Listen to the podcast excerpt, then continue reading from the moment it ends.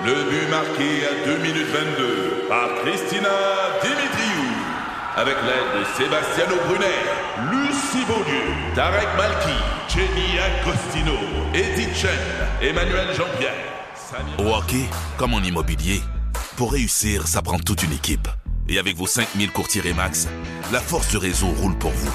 Remax est heureuse de s'associer à Martin McGuire et Danny Dubé pour vous présenter le tout nouveau balado Bon Match. 23. Je suis Christian Page. Je suis journaliste et j'enquête sur les phénomènes étranges et inexpliqués depuis plus de 40 ans. Bienvenue dans mon univers.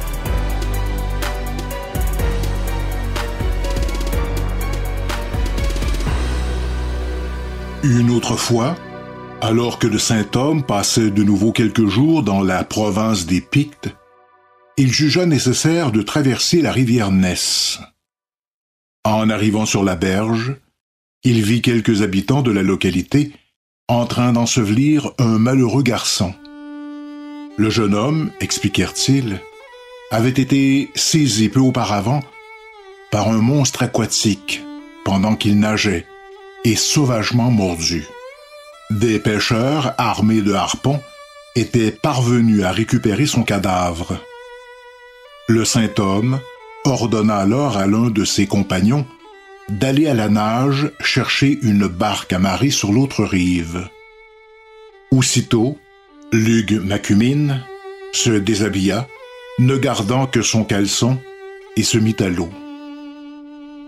Mais le monstre, attiré par les mouvements du nageur, surgit brusquement au milieu du courant et se rua sur lui, la gueule ouverte et poussant un grand rugissement. Voyant cela, le saint homme ordonna au monstre féroce. Arrête-toi et ne touche pas à cet homme. Va-t'en tout de suite.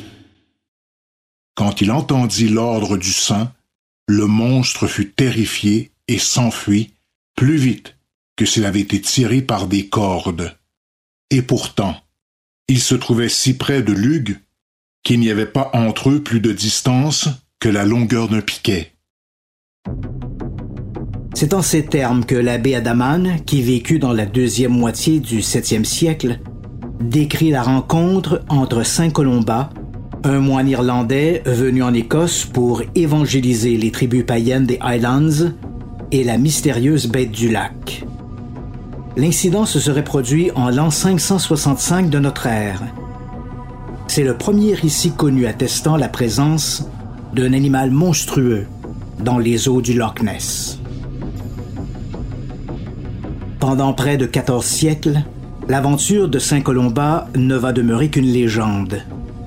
Puis, dans la deuxième moitié du 19e siècle, des rumeurs à propos d'une mystérieuse bête lacustre dans le Loch Ness commencent à circuler. En octobre 1871, un certain Dee Mackenzie observe depuis Abracan, sur la rive ouest du loch, un objet filiforme et immobile à la surface de l'eau. Soudain, la chose s'anime et se dirige vers le sud en direction du château d'Urquhart. À l'été de 1895, un pêcheur du nom de Roderick Mathewson observe une créature inconnue qui nage dans les eaux du Loch Ness. La tête de l'animal ressemble à celle d'un cheval muni d'une longue crinière. Mathewson décrira plus tard la bête comme étant la plus grosse anguille qu'il ait jamais vue. En 1908, alors qu'il pêche près de Inver là où la rivière Morriston rencontre le Loch Ness, John MacLeod aperçoit une immense créature aquatique évoluant juste sous la surface. D'après son estimation, la bête, qui ressemble à une anguille géante, fait au moins 10 mètres de long. À partir de 1933, les observations, qui jusqu'alors n'étaient que des rencontres épisodiques, se multiplient de manière surprenante. La plupart des témoins décrivent un grand animal au corps filiforme, semblable à une anguille. Sa peau est sombre et sa tête s'apparente à celle d'un serpent ou d'un cheval. Ses lieux de prédilection sont les eaux qui baignent Fort Augustus, Foyers, mais surtout Urquhart Bay sur la rive ouest du Loch Ness. La créature n'est pas uniquement observée dans le lac. Toujours en 1933, une certaine Eleanor Price Hughes rapporte avoir vu une créature monstrueuse sortir des buissons qui bordent le Loch Ness. L'animal tenait dans sa gueule quelque chose de rose, peut-être une proie. Il a rampé jusqu'au lac où il a plongé pour finalement disparaître. Le 22 juillet, entre 3h30 et 4h30 du matin, les époux Spicer observent près de Foyers, sur la rive est, une créature qui traverse la route juste devant leur voiture. Les témoins ont l'impression qu'il s'agit d'une espèce d'animal préhistorique. Ils estiment sa taille à 7 mètres, le cou faisant à lui seul 2 mètres 50. Là aussi, le monstre tient dans sa gueule un petit animal que les Spicers croient être un agneau. Le 21 avril 1934, le London Daily Mail publie la photographie d'un certain Robert Kenneth Wilson. L'image, prise quelques jours plus tôt, fait sensation. On y voit le cou et la tête d'un animal inconnu qui nage dans les eaux du Loch Ness. Le cliché de Wilson incarne la preuve que tous attendaient. Alors que les apparitions de la bête se multiplient, les premières chasses aux monstres s'organisent. En juillet 1934, Sir Edward Monton, président de la Eagle Star and British Dominion Insurance Company, demande à des vigiles de se relayer cinq jours semaine pendant cinq semaines pour scruter de manière ininterrompue les eaux du Loch Ness à l'aide de puissantes jumelles. Durant ces périodes de veille, entre 8 heures et 18 heures, 11 observations sont dûment colligées. Aussi, Plusieurs photographies sont prises, mais aucune n'est vraiment convaincante. Au fil des ans, la bête du lac, surnommée affectueusement Nessie, devient une icône nationale. On l'utilise à toutes les sauces, que ce soit pour vendre de la bière ou promouvoir une nouvelle friandise. Son existence fait l'objet de débats et de spéculations, tant dans les milieux académiques chez les amateurs de mystère. Le monstre du Loch Ness fait aussi parler de lui dans les pages du New Scientist et de Nature, des périodiques scientifiques très respectés. En avril 1960, Tim Dinsdale, un passionné de l'énigme du Loch Ness, se rend à Foyers pour mener sa propre enquête. Au cinquième jour de ses investigations, il aperçoit une forme nageant dans les eaux du lac. Le temps de saisir sa caméra, Dinsdale va filmer pendant près d'une minute une bosse qui se déplace en zigzagant sur le loch. Son film s'impose bientôt comme une pièce maîtresse au dossier. Dinsdale deviendra l'un des plus ardents défenseurs de Nessie, publiant plusieurs livres sur cette énigme.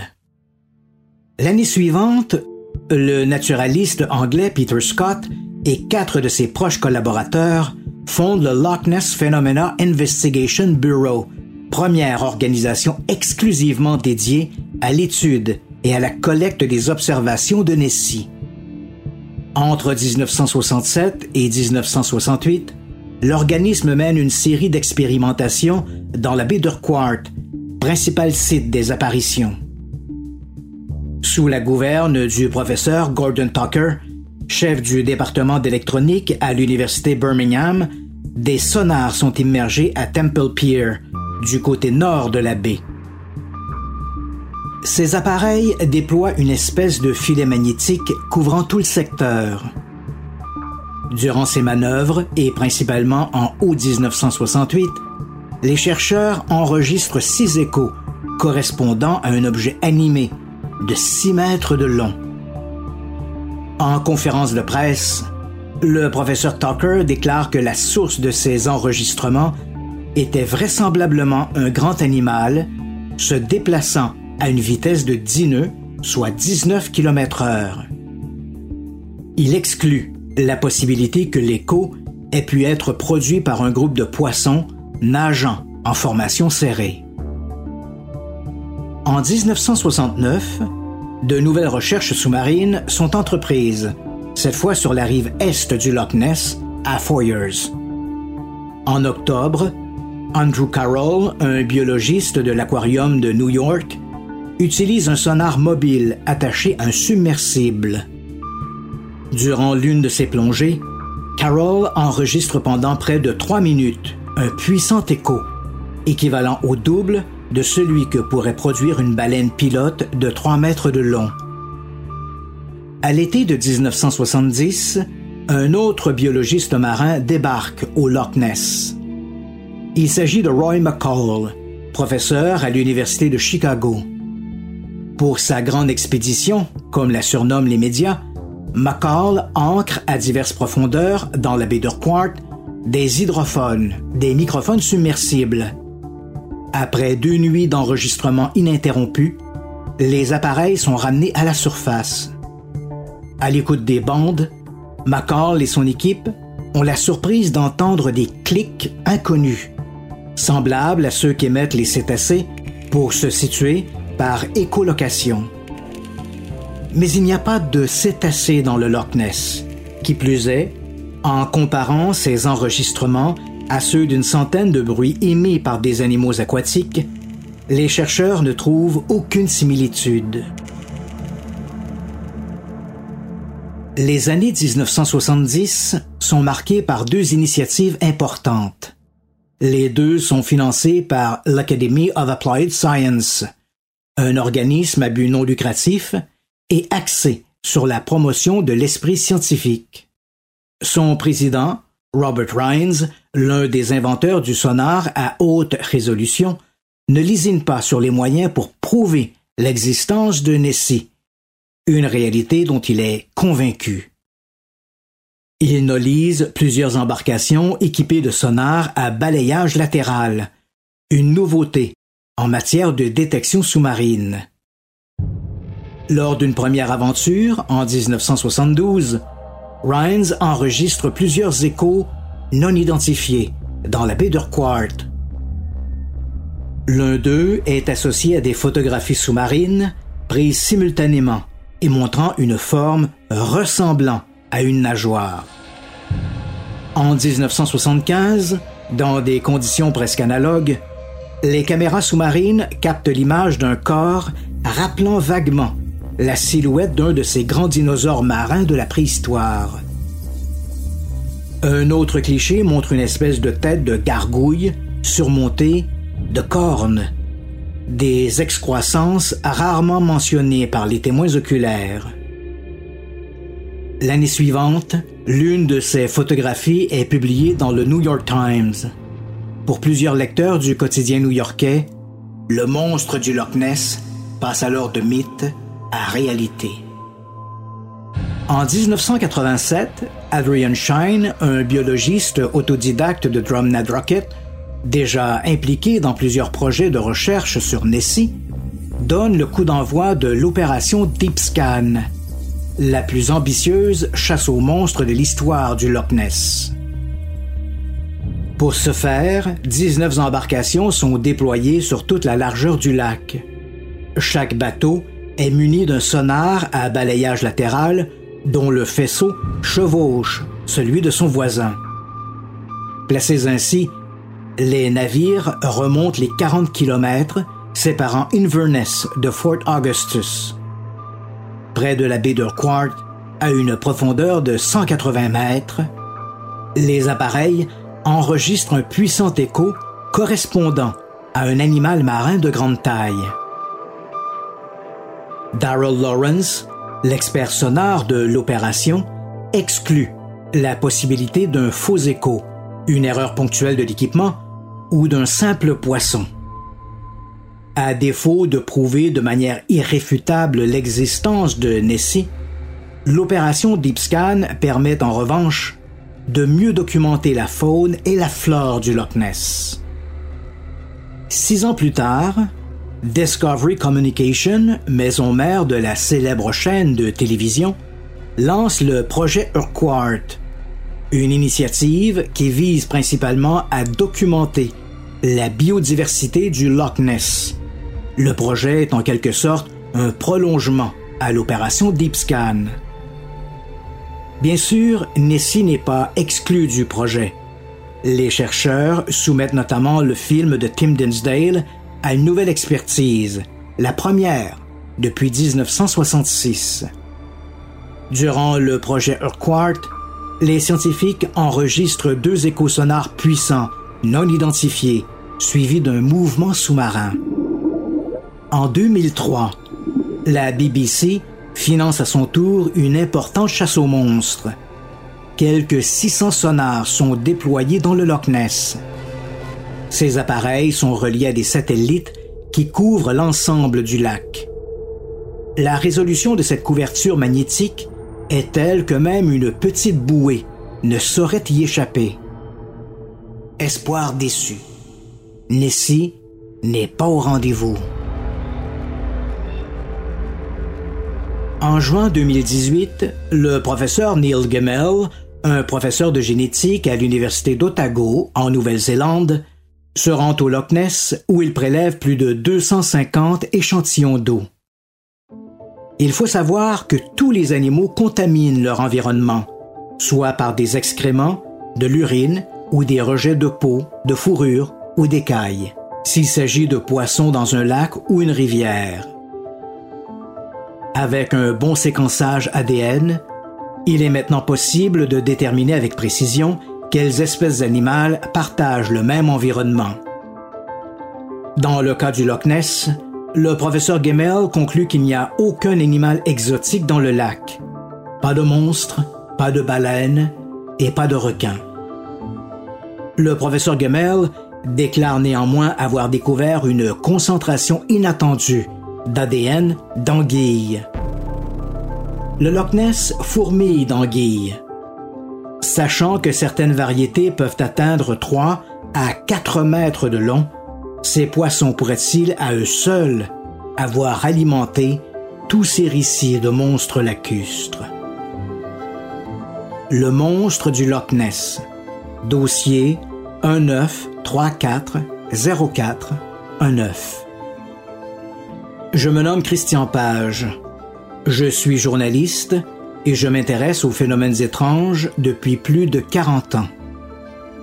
Bienvenue dans mon univers. Curieux ou fan fini de hockey? Rejoignez Martin et Danny dans le balado Bon Match.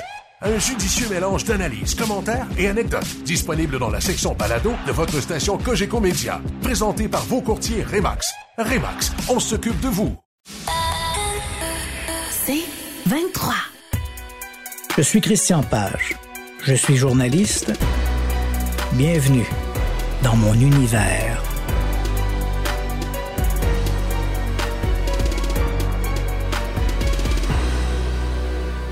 Le monstre du Loch Ness est sans contredit la plus célèbre vedette de la cryptozoologie.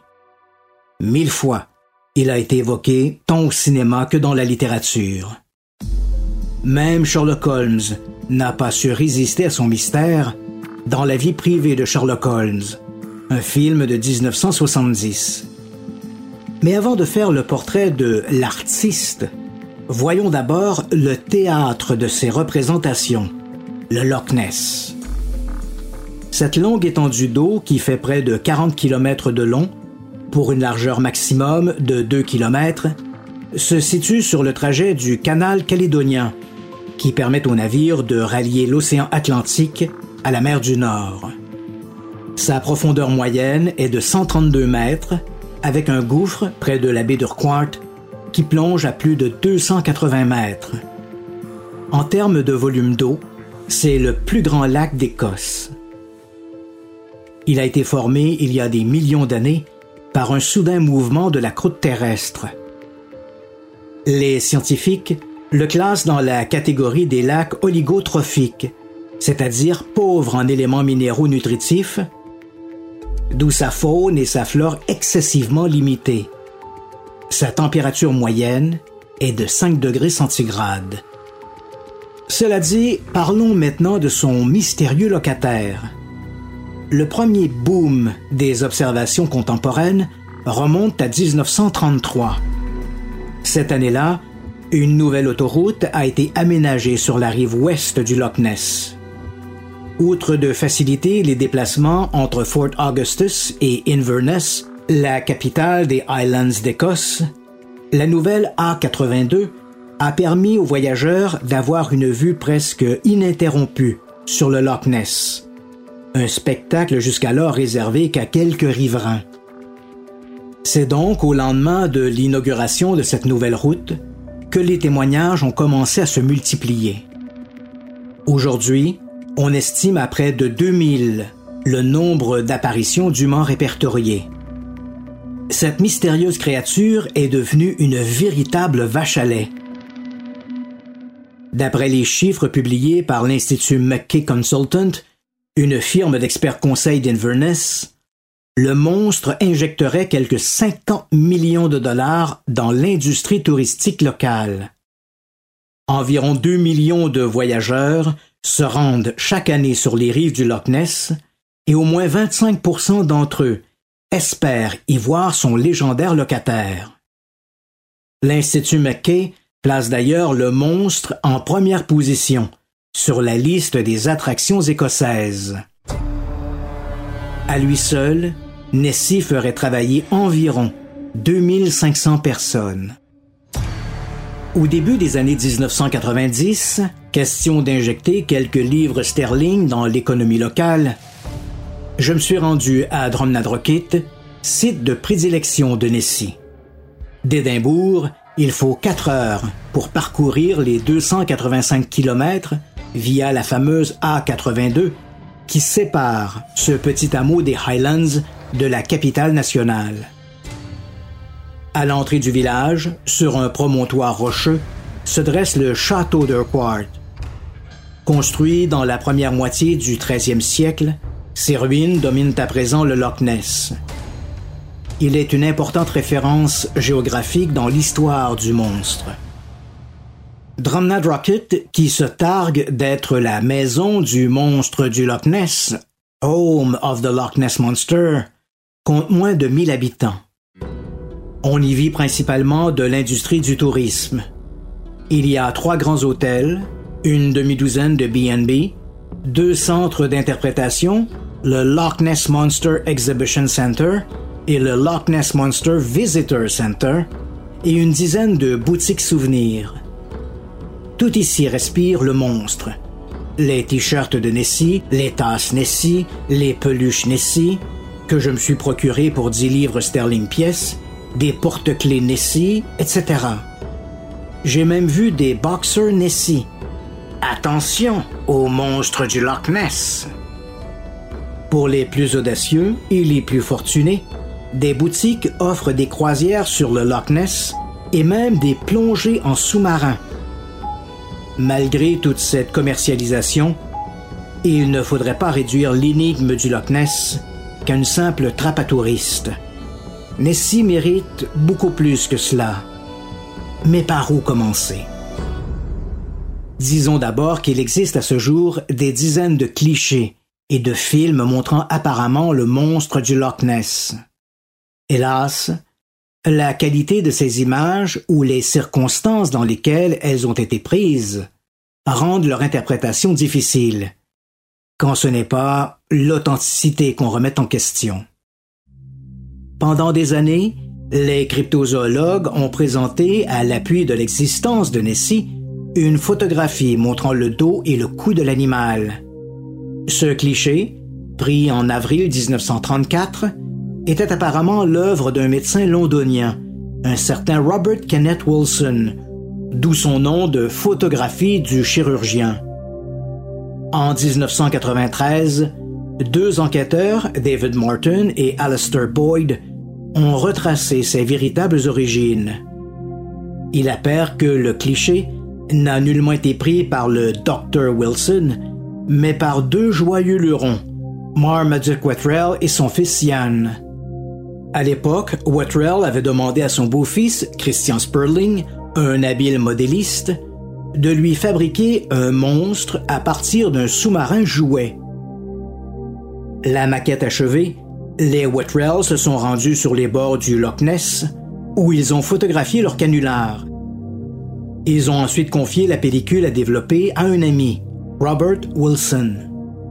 C'est ainsi que Wilson, un gynécologue respecté de Londres, est devenu la caution morale du cliché. David Martin et Alistair Boyd ont obtenu ces révélations de la bouche même de Sperling quelques mois avant son décès. Les aveux du vieil homme ont eu l'effet d'une douche écossaise pour les partisans de la bête. La presse, toujours prompte aux généralités, s'est vite empressée d'annoncer la mort de Nessie. Si le cliché est un canular, comment pourrait-il en être autrement du monstre? C'est jeter le bébé avec l'eau du bain. Si la photographie du chirurgien fait partie de l'histoire du monstre du Loch Ness, l'existence de Nessie ne se réduit pas qu'au cliché du Dr Wilson. Il existe d'autres images de la créature. Si aucune ne prouve formellement l'existence du monstre, elle témoigne néanmoins d'un certain nombre d'anomalies observées sur ou sous le Loch Ness. Parmi elles, on retrouve le film tourné le 23 avril 1960 par Tim Dinsdale. On y voit une forme sombre se déplacer à la surface du loch en laissant un sillage derrière elle. Ce film est encore présenté par certains amateurs comme une preuve solide de l'existence de la bête. En 1966, le film a fait l'objet d'une première analyse auprès des spécialistes de l'optique de la Royal Air Force Joint Air Reconnaissance Intelligence Center. L'étude concluait que l'objet était bel et bien un animal vivant et non une embarcation sur le loch. Incidemment, Dinsdale avait aussi filmé un bateau pour prouver que cela n'avait pas les mêmes caractéristiques que son monstre. En 1993, la pellicule a été confiée aux responsables de Discovery Channel, qui ont commandité une importante étude du phénomène du Loch Ness dans le cadre d'un projet baptisé Projet Urquhart. Grâce au plus récent développement de l'informatique et à la numérisation des images, cette seconde analyse est non seulement venue appuyer les conclusions de l'étude de 1966, mais a révélé pour la première fois la présence d'une ombre nageant sous la surface. Mais pour les cryptozoologues, c'était encore trop tôt pour crier victoire. Une nouvelle étude, réalisée en 1998, a tempéré l'enthousiasme des amateurs. Les images de Dinsdale pourraient bien n'être qu'un petit bateau filmé dans de très mauvaises conditions d'éclairage. Une nouvelle conclusion qui est loin de faire l'unanimité? Dans la catégorie preuves photographiques, les images obtenues par l'Academy of Applied Science sont celles qui ont fait couler le plus d'encre après le film de Tim Dinsdale et la photographie du Dr Wilson. À l'été de 1972, cette organisation à caractère scientifique a financé une expédition au Loch Ness. Son maître d'œuvre était le richissime inventeur et alors président de l'Académie, Robert Rhines. Le 8 août, vers 1h45 du matin, alors que leur bateau mouillait dans la baie d'Urquhart, les chasseurs de monstres ont capté les échos sonores d'un objet de grande taille. Au même moment, leur caméra submersible a pris trois photographies à 45 secondes d'intervalle. Sur deux de ces clichés, on distingue une forme ressemblant à une nageoire en forme de losange. D'après les experts, la dite nageoire faisait 1,22 m de large par 2,44 m de long. Sa disposition est différente sur les deux photos, ce qui suppose un objet en mouvement. Il s'agit vraisemblablement d'une nageoire. Aucun animal connu vivant dans le Loch Ness ne présente ce genre d'appendice. Était-ce l'une des nageoires de Nessie? Tous n'en sont pas convaincus. Au lendemain de la publication de ces clichés, des critiques ont accusé Rhines d'avoir utilisé des techniques de numérisation pour retoucher les contours de la dite nageoire, des accusations vite démenties par le principal intéressé. En 1994, de passage à Concord, au New Hampshire, où se trouve le siège social de l'Académie, j'ai rencontré Robert Rhines. Celui-ci m'a assuré que les clichés n'avaient jamais été altérés de quelque manière que ce soit. En utilisant des systèmes informatiques, les images ont certes été nettoyées et les contrastes améliorés, mais ces techniques n'ont fait qu'éclaircir des informations déjà présentes sur la pellicule sans pour autant les modifier. Rhines a d'ailleurs ajouté que, contrairement à ce que certains sceptiques avaient écrit, les originaux n'avaient jamais été perdus. Ils sont toujours conservés dans les archives de l'Académie et demeurent accessibles à tout chercheur désireux d'en faire une analyse indépendante. Mais l'offre de Robert Rhines est loin de convaincre ses détracteurs. Les clichés, quoi qu'en disent les amateurs, demeurent trop flous pour tirer des conclusions définitives. En juin 1975, Rhines et ses compagnons sont retournés sur le Loch Ness. Utilisant des équipements encore plus sophistiqués, dont des sonars à balayage latéral et à haute résolution, ceux-là même qui ont permis en 1985 de localiser l'épave du Titanic, ils ont pris des centaines de photographies sous-marines. Sur l'une d'elles, plusieurs ont cru discerner les contours d'un animal inconnu, et sur une autre, une tête surmontée de cornes. L'un de ces clichés a fait la une du New York Times le 8 avril 1976. Il était présenté comme la preuve la plus convaincante de l'existence de la bête. Depuis, la valeur de ces images ont été remises en question. Ces formes mystérieuses pourraient bien être finalement que des troncs d'arbres immergés et à moitié pourris. Si Rhines et son équipe n'ont pas apporté la preuve définitive de la présence d'une créature inconnue dans les eaux du Loch Ness, ils ont toutefois pavé la voie à ce que d'aucuns considèrent aujourd'hui comme la plus importante chasse aux monstres de l'histoire du Loch Ness. L'opération Deep Scan. Curieux ou fan fini de hockey? Rejoignez Martin et Danny dans le balado Bon Match. Un judicieux mélange d'analyses, commentaires et anecdotes disponible dans la section balado de votre station Cogeco Média. Présenté par vos courtiers Remax. Remax, on s'occupe de vous. C'est 23. Je suis Christian Page. Bienvenue dans mon univers.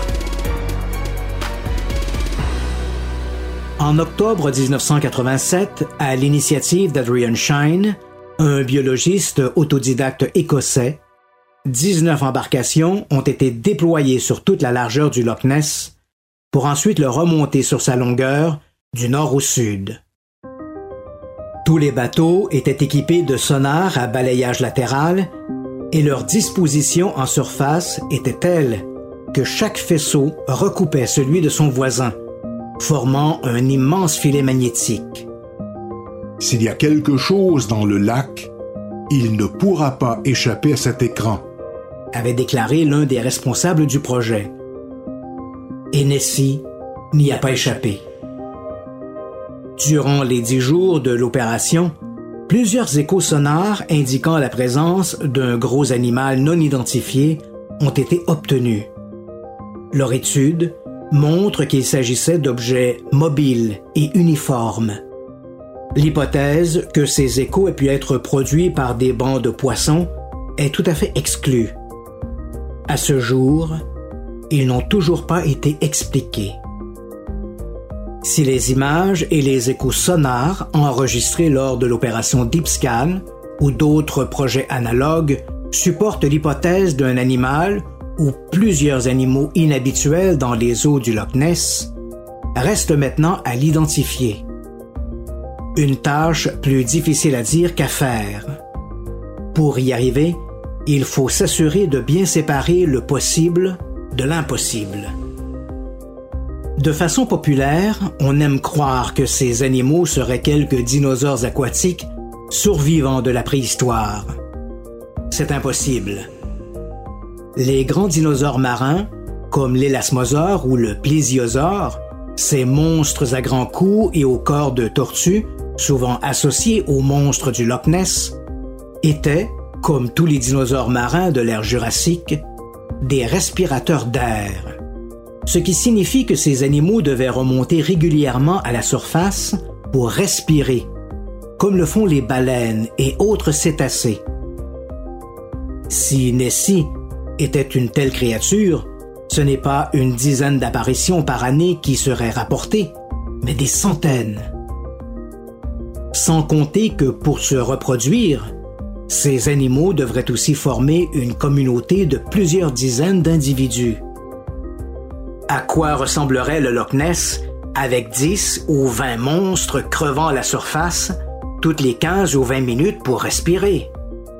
L'industrie touristique y serait sans doute encore plus florissante.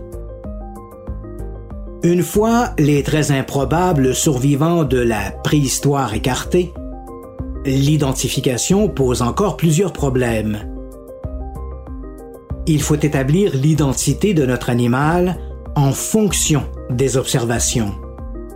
Or, les témoins ne voient jamais la créature dans son entier, mais uniquement ses parties émergées. Si nous n'avions jamais vu de requin, il serait très hasardeux de spéculer sur leur anatomie en tenant compte des seuls récits décrivant des ailerons.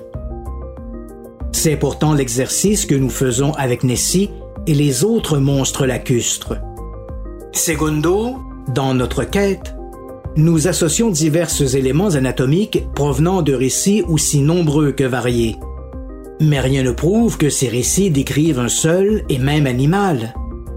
En acceptant que certains de ces témoignages concernent une bête inconnue dans le Loch Ness, il est certain que d'autres ne sont que des canulars ou des confusions avec des objets ou des animaux connus. Une vague, des troncs d'arbres à la dérive, des roches à fleurs d'eau, de gros poissons, etc. En faisant ce genre d'amalgame, on risque d'introduire dans notre portrait robot des éléments étrangers et sans aucune relation avec notre suspect.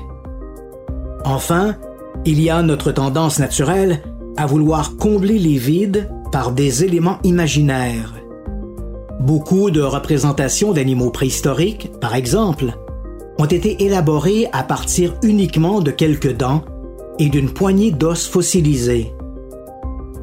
Si demain ces animaux devaient réapparaître, il y a fort à parier que les illustrateurs retourneraient à leur planche à dessin. Cela dit, quelle que soit leur véritable nature, les créatures du Loch Ness doivent obligatoirement jouir d'un système respiratoire qui leur permet de tirer leur oxygène du milieu aquatique ambiant, comme le font les poissons. Dans cette perspective, se pourrait-il que les apparitions du monstre du Loch Ness ne soient à mettre au compte que de poissons géants? C'est ce que croient plusieurs biologistes, à commencer par Adrian Shine et Neil Gamel. Lors de ma visite à Drumnadrochit en 1993, Shine, qui est aussi l'un des responsables du Loch Ness Monster Exhibition Center, a accepté mon invitation à dîner. Confortablement installé dans le restaurant de l'hôtel Drumnadrochit, où j'étais descendu et qui se trouve tout à côté du center, nous avons parlé monstre. Selon Shine, Nessie pourrait bien être qu'un esturgeon de la Baltique, un poisson dépassant parfois les 3 mètres de longueur et pesant près de 200 kilos. L'esturgeon, un poisson de haute mer que l'on retrouve en abondance en mer du Nord, a l'apparence d'un reptile, se reproduit et pond des œufs en eau vive il peut très bien remonter les 10 km de la rivière Ness à la recherche de congénères pour se reproduire, entrer dans le loch puis en repartir. Cette hypothèse a le mérite de tenir compte des faibles ressources alimentaires du Loch Ness. En effet, Si un monstre y habitait en permanence, il ne pourrait pas peser plus de 300 kilos. Le Loch Ness abrite au total près de 30 tonnes de poissons. Tout prédateur pesant plus d'un dixième de ce poids, soit plus de 3 tonnes, risquerait de faire disparaître rapidement les poissons du loch et ne pourrait donc survivre. Mais cette hypothèse des poissons géants est remise en question par le professeur Neil Gemmell. Lors de ses analyses ADN environnementales en 2018, le scientifique n'a trouvé aucune trace d'ADN d'esturgeon. Pour lui, les anguilles restent plus probables. Ces poissons filiformes peuvent atteindre 2 mètres de long. Deux ou trois anguilles nageant en file pourraient laisser croire un animal unique de 6 ou 7 mètres de long. Pourquoi pas? Y a-t-il un monstre dans le Loch Ness? Pour l'heure, il n'y a aucune preuve irréfutable attestant l'existence d'un tel animal. Les films et les photographies restent controversés et tributaires des interprétations de tout un chacun. Quant aux bruits sous-marins et aux échos sonores, ces prétendues preuves alimentent toujours les plus vives spéculations. Pour les partisans, ces enregistrements témoignent de la présence d'un grand animal lacustre et, pour les sceptiques, ils ne sont que des erreurs de lecture ou des anomalies dues au mauvais fonctionnement des équipements. La vérité doit sans doute se situer quelque part entre ces deux extrémités.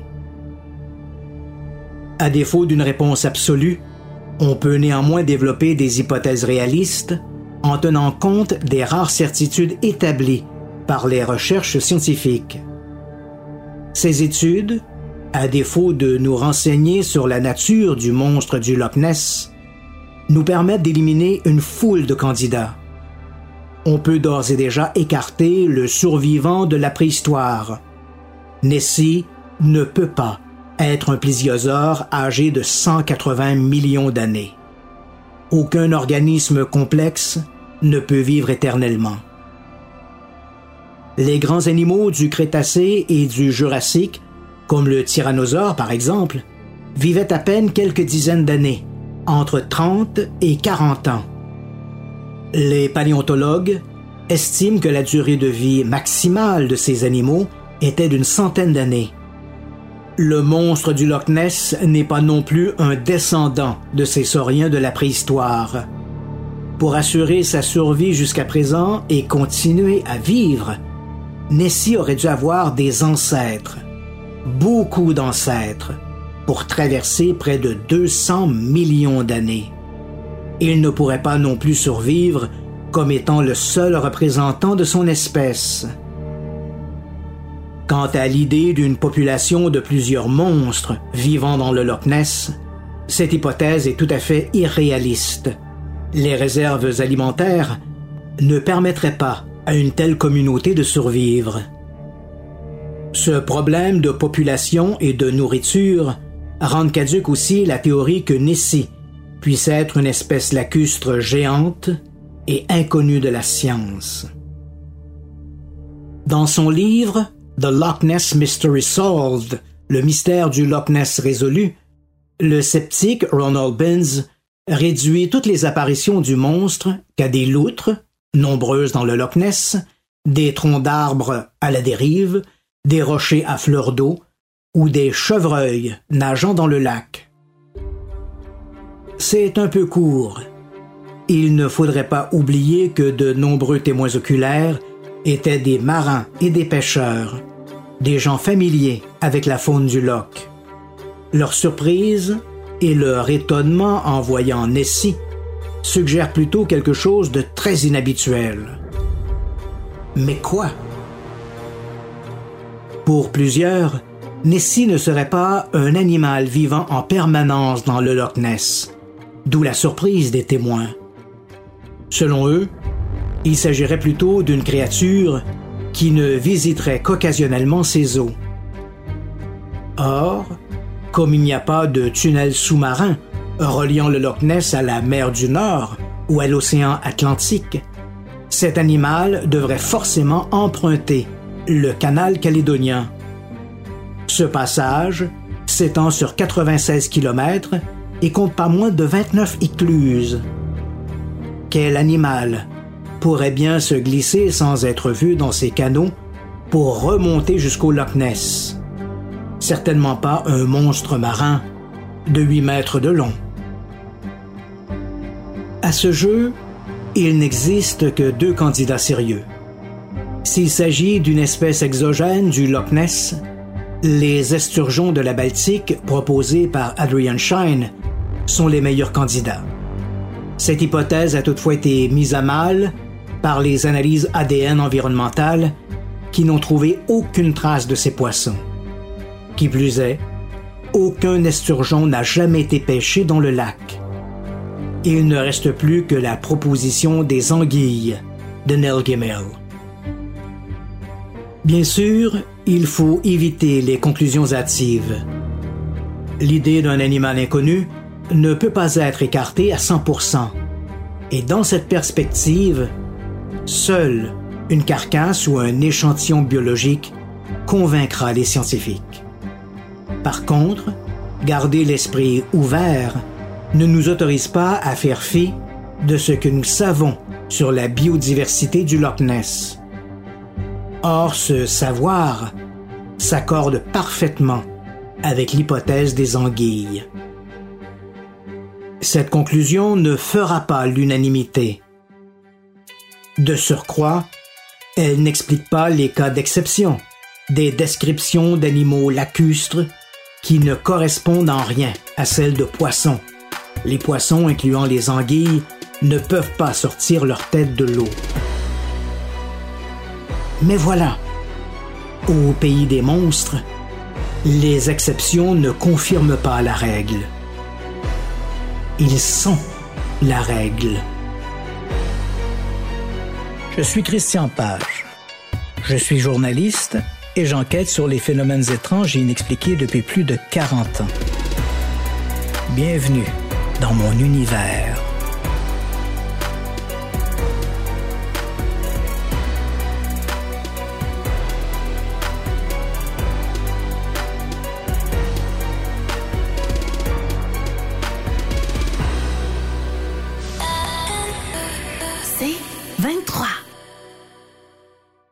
Curieux ou fan fini de hockey?